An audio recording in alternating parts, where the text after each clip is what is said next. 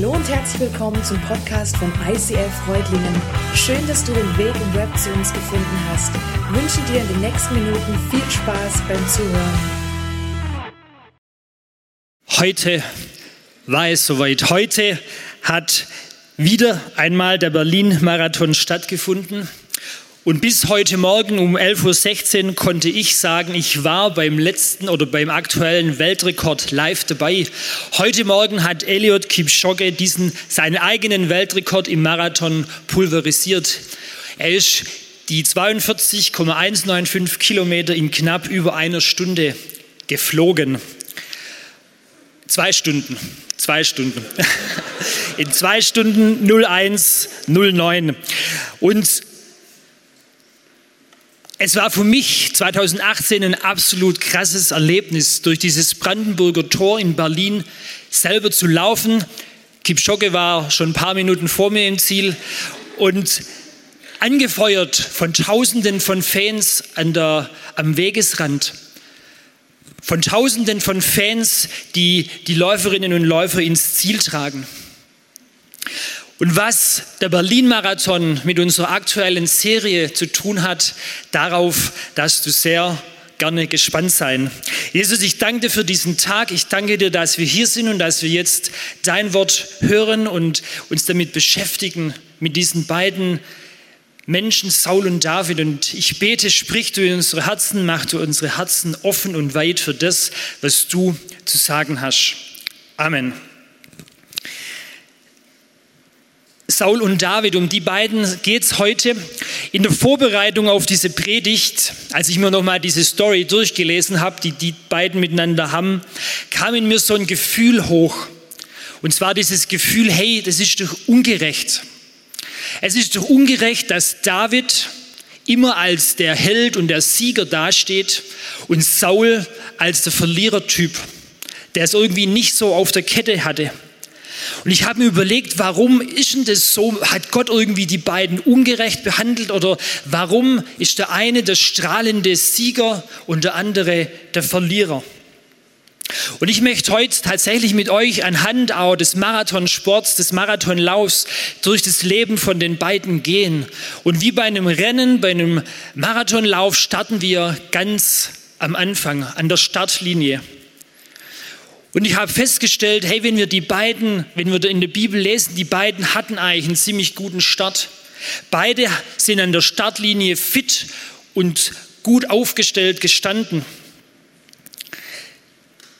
Samuel, in 1 Samuel 9, äh, Vers 2 lesen wir von, der Startlinie von Saul. Sein Sohn Saul war ein stattlicher junger Mann, der am besten aussehende Mann in ganz Israel. Der am besten aussehende Mann in ganz Israel. Er war ein, einen Kopf größer als alle anderen im Volk. An dieser Startlinie stand Saul als der bestaussehende Mann in ganz Israel. Er hatte alle Voraussetzungen. Er war groß, athletisch, hat gut ausgesehen, attraktive Muckis wahrscheinlich. Und er, wie wir im nächsten Vers sehen, ähm, war von Gott direkt in dieses Amt als König eingesetzt. Dann nahm Samuel ein Fläschchen Öl und goss es über Sauls Kopf aus. Er küsste ihn und sagte, ich tue das, weil der Herr dich zum Anführer seines Volkes Israel gesalbt hat. Saul war der erste König des Volkes Israel. Die Israeliten hatten keinen Bock mehr auf Gott als König. Sie haben gesagt, hey, wir wollen einen König haben wie alle anderen Völker um uns herum. Wir wollen einen König aus Fleisch und Blut haben. Und die Startlinie von David sah ebenso gut aus. David war der jüngste von, glaube ich, sieben Kindern und er kam ganz als letztes an der Reihe, als Samuel kam, um den König auszusuchen. Er war der Letzte und trotzdem hat Gott ihn erwählt. Der Herr entscheidet nicht nach den Maßstäben der Menschen. Der Mensch urteilt nach dem, was er sieht.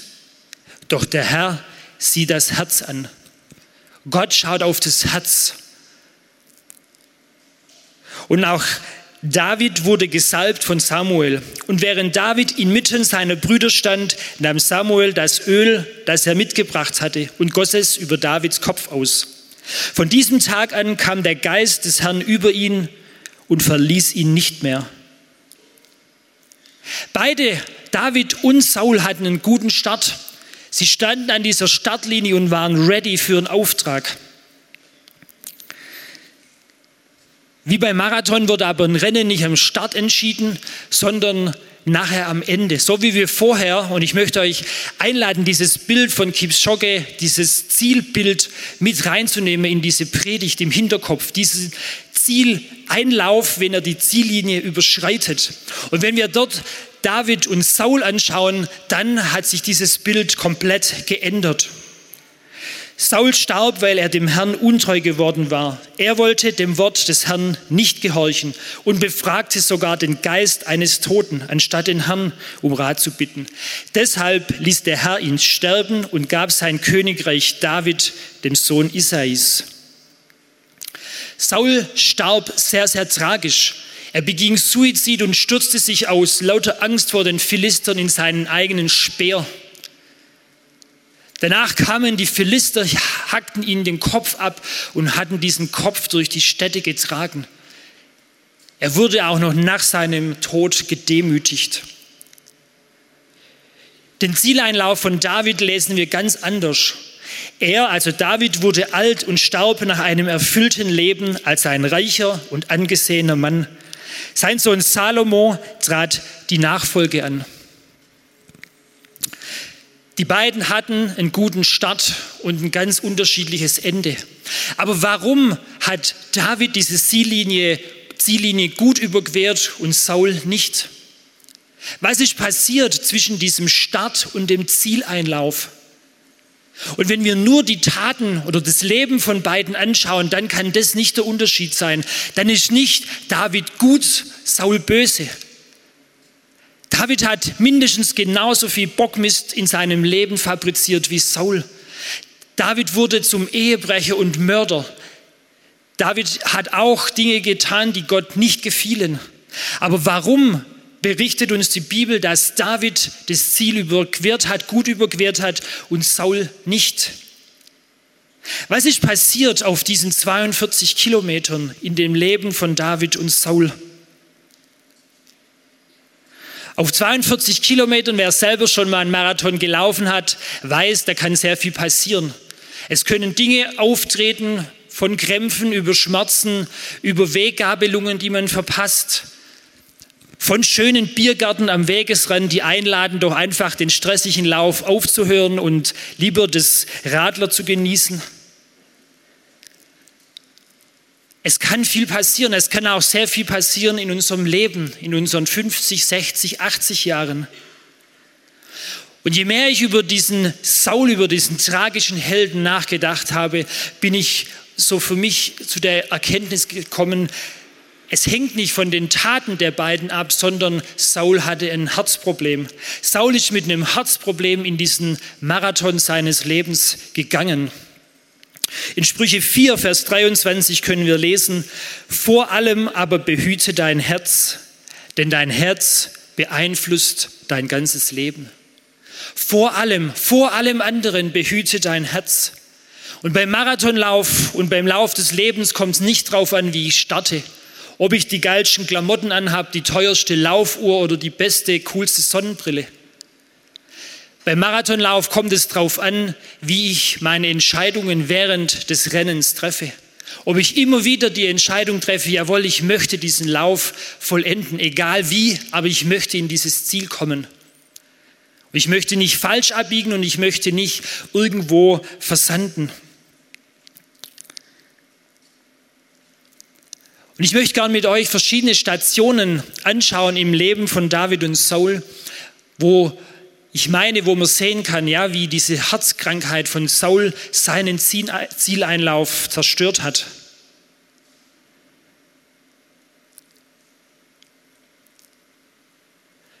Die erste Bibelstelle, die ich euch mitgebracht habe, zeigt schon mal hier diesen Punkt. Saul aber sprach, ich habe gesündigt. Aber ehre mich doch jetzt vor den Ältesten meines Volks und vor Israel und kehre mit mir um, dass ich den Herrn, deinen Gott, anbete. Saul hat hier ähm, bei einer Opfergabe Mist gebaut. Er hat nicht auf Samuel gewartet, sondern hat selber geopfert, weil er Angst hatte vor seinem Volk, vor der Reaktion. Und Samuel konfrontiert Saul mit dieser Tatsache und sagt, hey, du hast hier echt Mist gebaut. Und dann sagt Saul, ja klar, ich habe gesündigt. Aber hey, es ist eigentlich jetzt echt cool und wichtig, dass das Volk das irgendwie nicht mitkriegt. Dass wir jetzt hergehen und du mich vor diesem Volk ehrst, vor, der, vor dem Volk Israel. Dass ich dastehe als ein starker und mächtiger König. Ist zwar nur ein kleiner Satz, aber ich glaube, er sagt einiges aus. Von der ersten Herzkrankheit von Saul, nämlich der Gier. Saul hatte ein Problem mit Gier. Ihm war es wichtig, was die Menschen, was seine Untertanen sagen. Und er hat gegiert nach Macht, nach Stärke, nach eigener Stärke. Und ihm war es wichtig, als ein starker Herrscher dazustehen.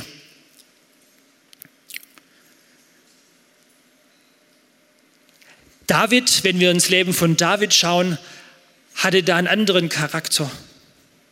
David hat, nachdem er Goliath besiegt hatte, nicht um einen Posten als Oberbefehlshaber angeheuert, weil er jetzt so ein toller Krieger war, sondern er ist zurück und hat seine Schafe gehütet. Und als David vor Goliath stand, sagt er zu Goliath, du trittst mir mit dem Schwert und Speer und Wurfspieß entgegen. Ich aber komme im Namen des Herrn, des Allmächtigen, des Gottes, des israelitischen Heeres, das du versöhnt, verhöhnt hast.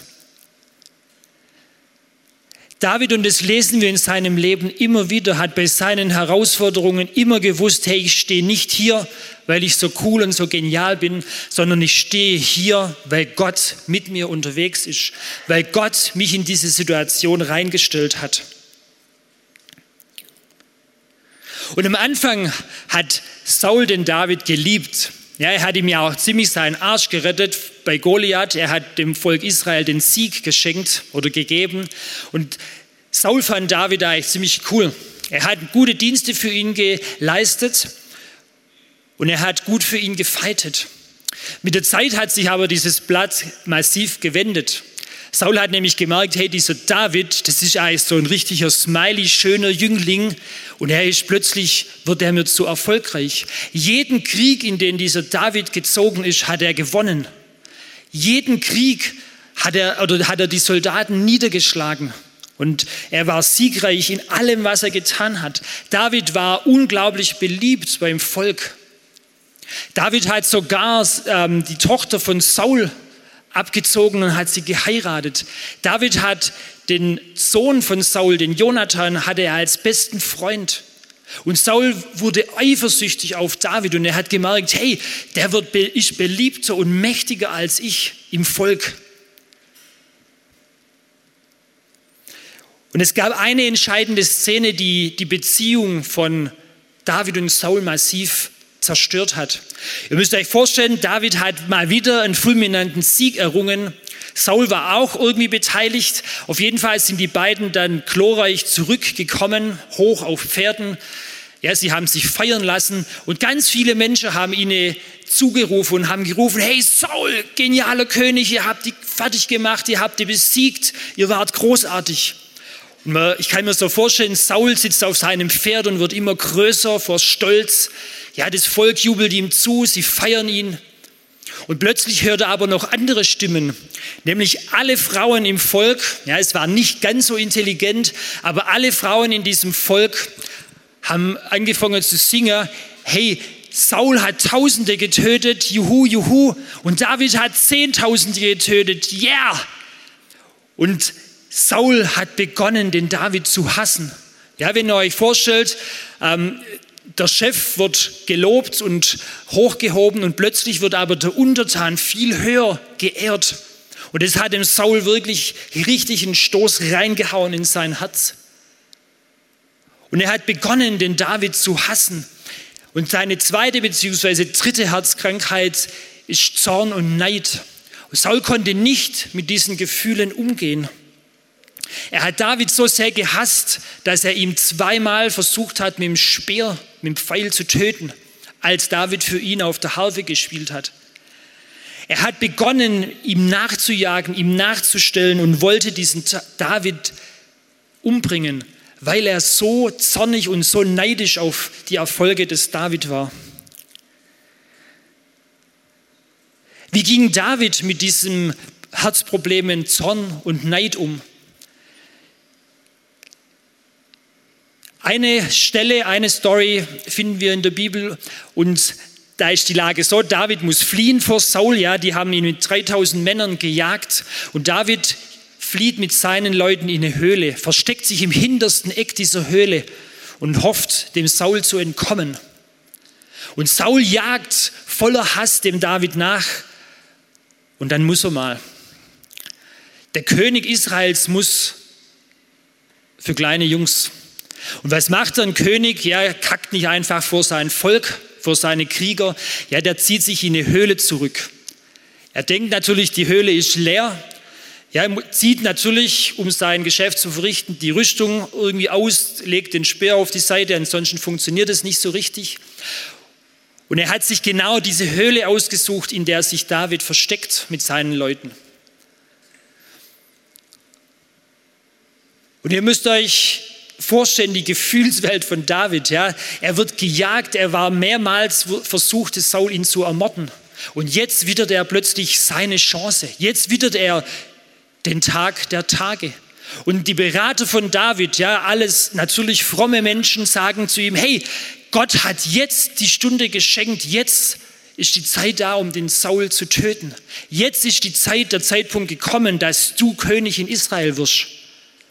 Und es wäre ein leichtes gewesen, ja, der Saul sitzt irgendwie über einen, keine Ahnung, Stein, verbringt ihr seine Notdurft und er, es wäre ein leichtes, dem einfach den Kopf abzuhauen oder was auch immer. David antwortet aber zu seinen Beratern, hey, ich werde nicht Hand an den Abgesandten oder den Gesandten Gottes legen. Obwohl David so viele Gründe gehabt hätte, genau jetzt diese Verfolgung zu beenden geht er vor, schleicht sich nach vorne, schneidet einen Rockzipfel von diesem Kleid ab von Saul und geht wieder nach hinten. Er konfrontiert seinen Chef auch nicht in dieser peinlichen, misslichen Lage, sondern er wartet, bis Saul seine Rüstung wieder angezogen hat, Hose hoch und nach draußen geht. Und dann geht David aus der Höhle, hält diesen Fetzen hoch und sagt, hey Saul, warum? Warum möchtest du mich umbringen? Ich hab nichts gegen dich, ich möchte dir nicht ans Leder. David hat es gelernt, mit seinen Gefühlen, mit seinem Herz umzugehen, auch wenn er Neid und Zorn gespürt hat, wenn er zornig war auf diesen Saul, weil er ihm nach dem Leben trachtet. Und David sagt zu Saul, der Herr soll Richter sein und entscheiden, wer von uns beiden im Recht ist. Der Herr soll Richter sein, nicht ich.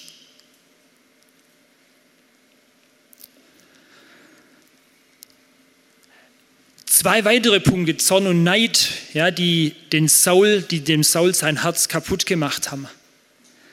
Schauen wir weiter.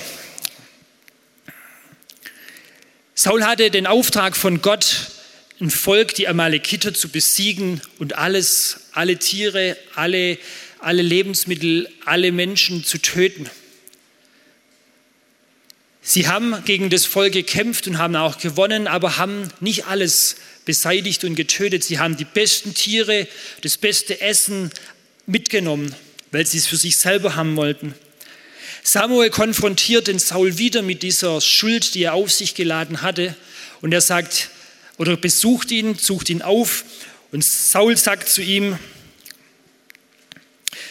also als Samuel ihn schließlich fand, begrüßte Saul ihn, der Herr segne dich. Ja, eine ganz fromme Begrüßung, der Herr segne dich.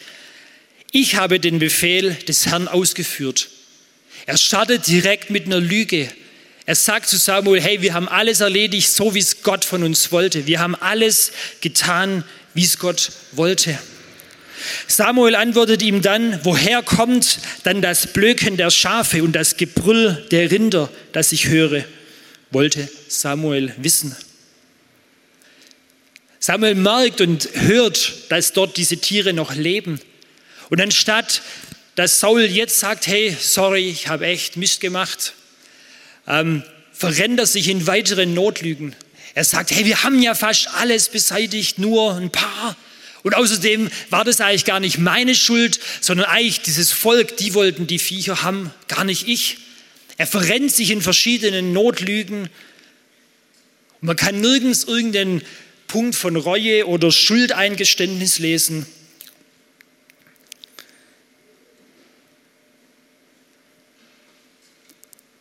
Saul hatte hier an der Stelle auch einen Herzfehler, ein Herzproblem im Thema oder im Umgang mit dem Thema Schuld.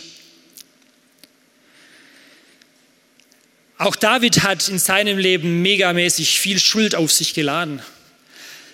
Er hat seine Jungs in den Krieg geschickt und hat lieber in seinem, auf seinem Dachbalkon gechillt. Er hat die Rüstung ausgezogen hat sich's gut gehen lassen, hat bis den Nachmittag gepennt und ist dann aufgestanden.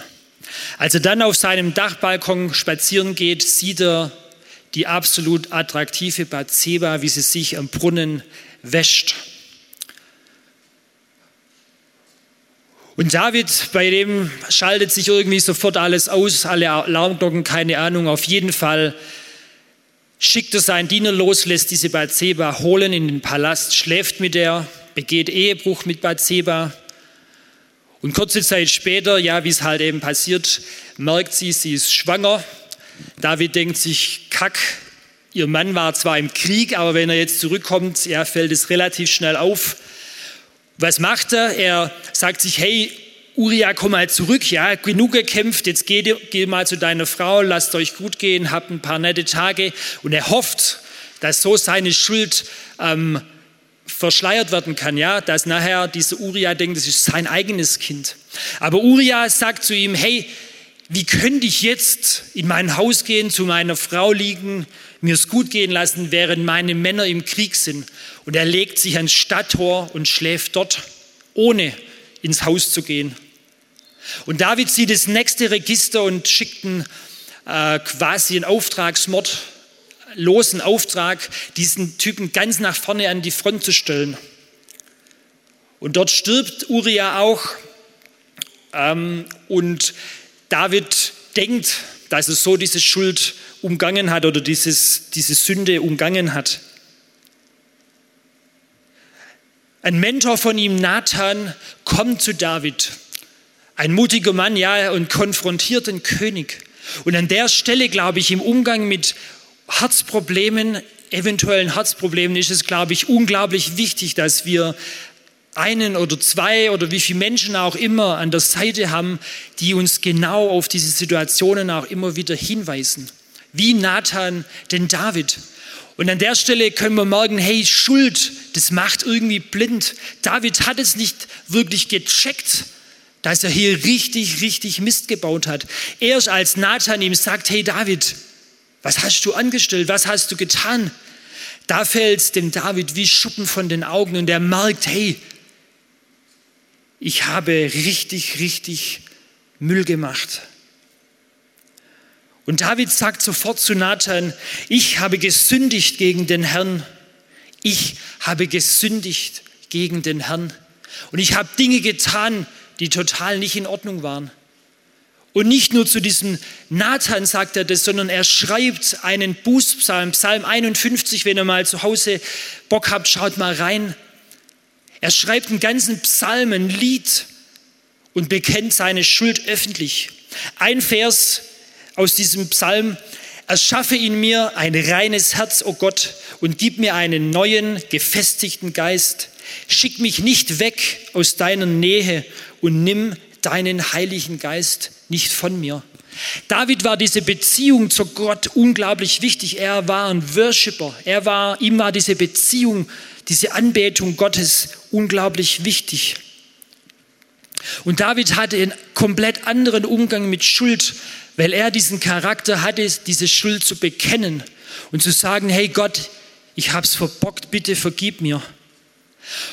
Und ich glaube, David war kein besserer Mensch als Saul. aber er ging anders mit seinen Niederlagen um. David war nicht der Gute, der Hero, aber er ging anders mit seinen persönlichen Niederlagen um.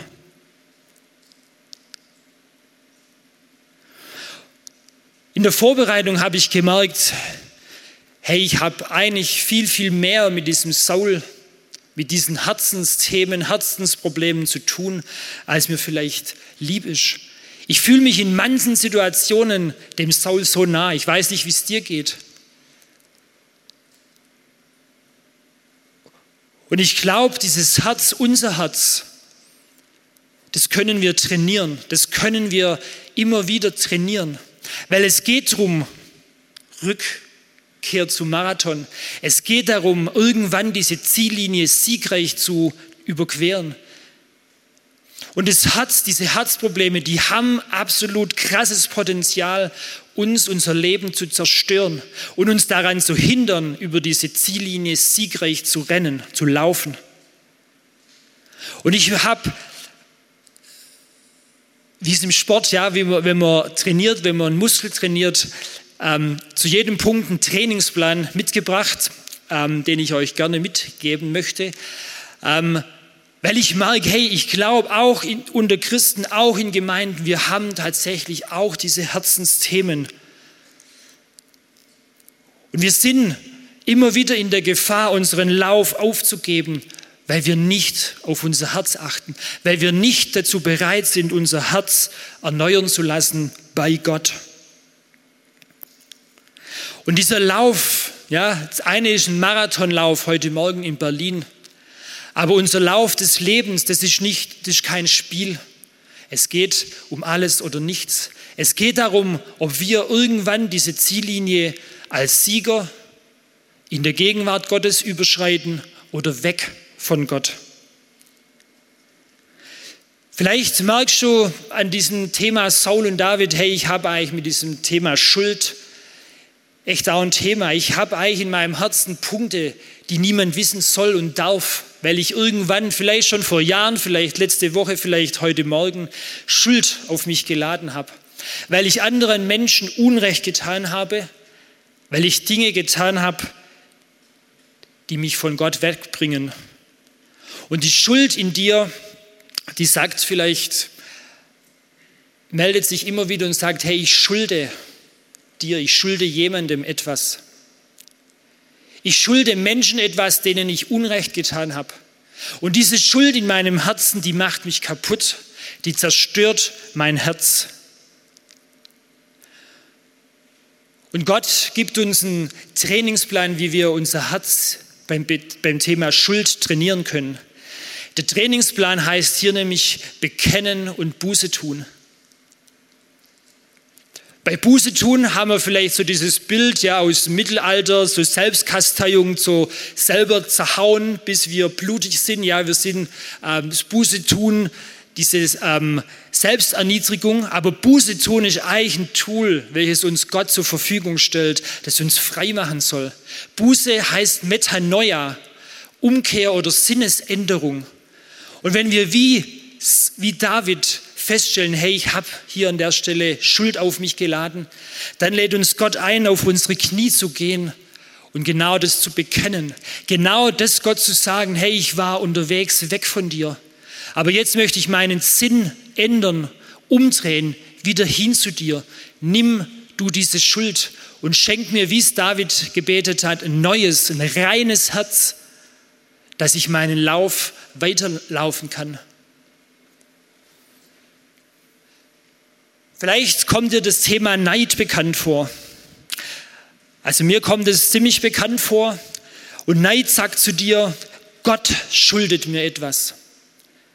Diese ständige Frage, hey, ich sehe jemanden, der viel schöner, viel attraktiver ist als ich, der viel schöner singen kann.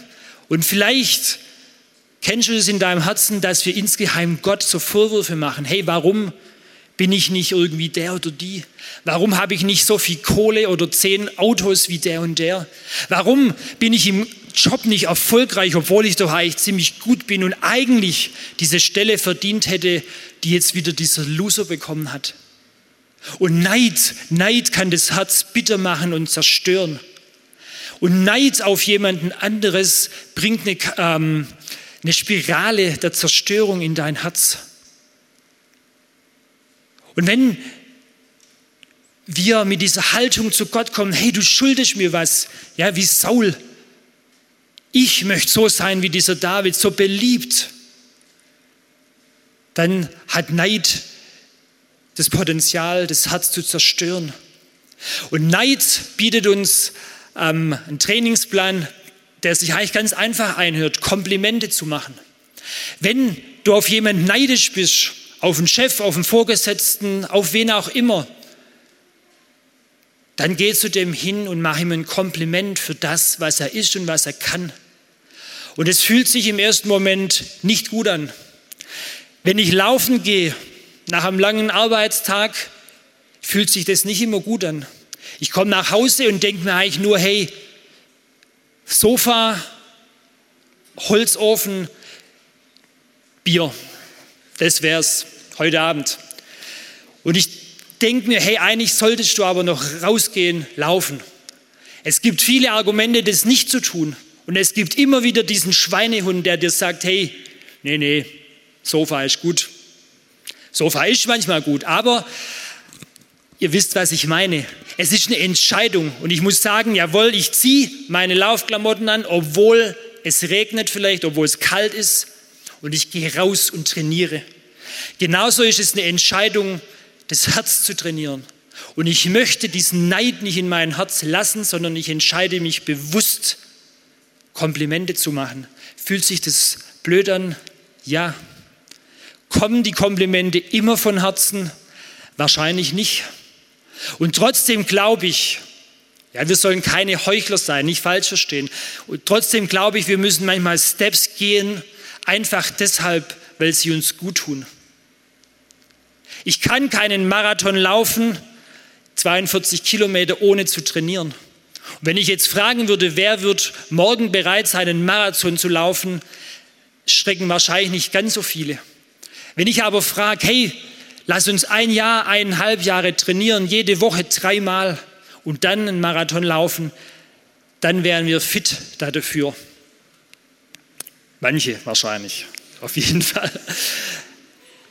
Ja, das Herz braucht Training. Das Thema Zorn. Zorn ist sehr oft berechtigt. Ja, es gibt einfach Menschen, die unseren Zorn verdient hätten. Du schuldest mir etwas. Es gibt Menschen, die dir schaden, ja. Und es gibt diesen Zorn in dem Herzen. Und ich glaube, auch Zorn hat das Potenzial, das Herz, dem Herzen zu schaden und deinem Lauf zu schaden.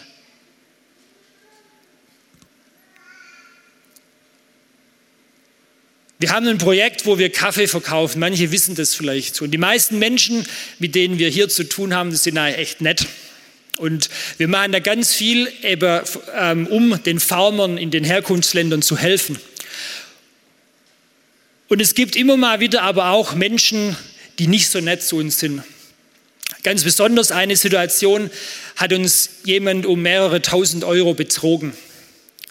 Und deshalb erzähle ich das hier, weil das Thema Zorn, ja, der schuldet mir etwas, war für mich und ist es immer wieder so ein Thema, wo mein Herz leicht Schaden nimmt. Ja, ich habe, ich warte und denke mir aus, was ist genau dieser Moment, wo ich diesen Typ beim Kacken in der Höhle sehen könnte, wo ich in der, in der hinteren Höhle bin und wo dieser Moment gekommen ist, diesem Typen den Säbel reinzurammen. Und dieser Zorn, der macht etwas mit uns, weil er unser Herz bitter macht. Weil dieser Zorn uns nicht hilft, sondern er zerstört uns. Und wenn wir unser Leben ausrichten, wie kann ich jemandem schaden? Wie kann ich mir Recht schaffen? Ich habe es ja verdient. Und wie kann ich jetzt in dem Fall die Kohle zurückbekommen? Es zerstört und es schadet dem Herzen. Und der Trainingsplan für Zorn ist Vergebung. Und Vergebung ist auch kein leichtes Thema. Und Vergebung, zumindest bei mir, funktioniert nicht. Ich vergebe dem jetzt, ja, und dann ist es erledigt für alle Zeiten. Ich kann dem vielleicht am Sonntag vergeben und sagen, jawohl, ich lege das Gott hin. Aber es kann gut sein, am Montagmorgen sind die gleichen Gefühle wieder da. Und ich muss es immer wieder lernen, diese Vergebung auszusprechen. Auch die Bibel sagt, hey, nicht einmal vergeben, sondern siebenmal, siebzigmal. Ich muss es immer wieder aussprechen und mir klar machen und Gott hinlegen und sagen, hey, ich möchte diesen Menschen vergeben. Ich möchte den Zorn nicht in meinem Leben regieren lassen und ich möchte mein Herz nicht durch diesen Zorn zerstören lassen. Der letzte Punkt, Gier, mit dem Saul auch ein Problem hatte. Ich schulde mir etwas. Gier ist eigentlich ein sehr zeitgenössisches Thema, ja, mir das meiste. Ich bin mir am wichtigsten und ich habe es verdient, ein größeres Auto zu fahren. Ich habe es verdient, eine bessere Wohnung zu haben. Und ich habe es verdient, das Geld, das ich mir hart arbeite, auch auszugeben. Aber ich glaube auch Gier und dieses Gieren nach immer mehr, nach immer mehr Geld, nach immer mehr Macht, nach immer mehr Ansehen, auch das kann ein Herz zerstören und es kann dich und mich abhalten von dem eigentlichen Ziel. Und vielleicht hast du heute, sagst ja, mit dem Thema Gier, das ist eigentlich so mein Thema, dann ist der Trainingsplan hier zu geben. Vielleicht hast du Probleme mit einfach mal Geld wegzugeben. Dann lade ich dich ein, probier's, gib einfach mal weg und nicht die zwei Euro, die man obligatorisch irgendwo reinwirft, sondern mal einen Betrag, der wehtut. Und du wirst sehen, hey, es verändert es verändert dein Herz. Und es macht etwas mit dir, wenn du dein Herz aufmachst. Mich bewegt dieses Thema sehr, mal wieder ganz neu, das Thema Herz oder wie gehe ich mit diesen Punkten in meinem Herz um. Und ich wünsche mir und dir, dass du dir die Frage stellst heute Abend, wie gehe ich ganz persönlich mit meinen Niederlagen, mit meinen Herausforderungen an, um? Sind meine Niederlagen Punkte, die mich wegtreiben von Gott, wie den Saul, weil ich zu stolz bin, weil ich ähm, es nicht gelernt habe, auf mein Herz zu achten? Oder sind deine Niederlagen Punkte, die dich wie David in die offenen Arme Gottes treiben? Und dieser Punkt, dieses, am Anfang dieser Clip, den habe ich nicht eingespielt, weil ich ähm, Marathon verrückt oder irgendwas bin, sondern weil ich es ein absolut treffenden, treffendes Bild finde für mein und dein Leben. Dieser Zieleinlauf, das wird mal der geilste Moment unseres Lebens werden, wenn wir in dieses Ziel rennen ich war beim, äh, in Sonthofen bei einem Marathon und da hat der Veranstalter jedem Läufer, jeder Läuferin persönlich die Hand geschüttelt und gesagt, hey, willkommen im Ziel. Und so stelle ich mir das vor, vielleicht ist es auch etwas naiv, aber ich stelle es mir so vor, wenn wir diese Ziellinie überschreiten, irgendwann, morgen oder in 20 Jahren, dann steht Gott da und sagt, hey, herzlich willkommen, du warst oder du bist ein Sohn und Tochter nach meinem Herzen. Du hast diesen Lauf vollendet Herzlich willkommen im Ziel. Vor allem aber behüte dein Herz, denn dein Herz beeinflusst dein ganzes Leben. Dein Umgang mit deinen Herausforderungen und Niederlagen entscheidet über das, wie du die Ziellinie überwindest.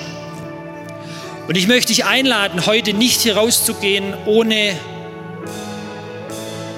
mit jemandem vielleicht darüber gesprochen zu haben oder nach hinten zu gehen zum Gebet und diese Metanoia, diese Sinnesänderung heute ganz praktisch zu machen und zu Gott diesen Zorn, diesen Neid, vielleicht die Schuld oder die Gier hinzulegen und zu sagen, hey, erneuere du heute mein Herz. Ich möchte diesen Lauf siegreich vollenden. Ich möchte wie David in Demut mit meinen Herausforderungen und Niederlagen umgehen. Amen.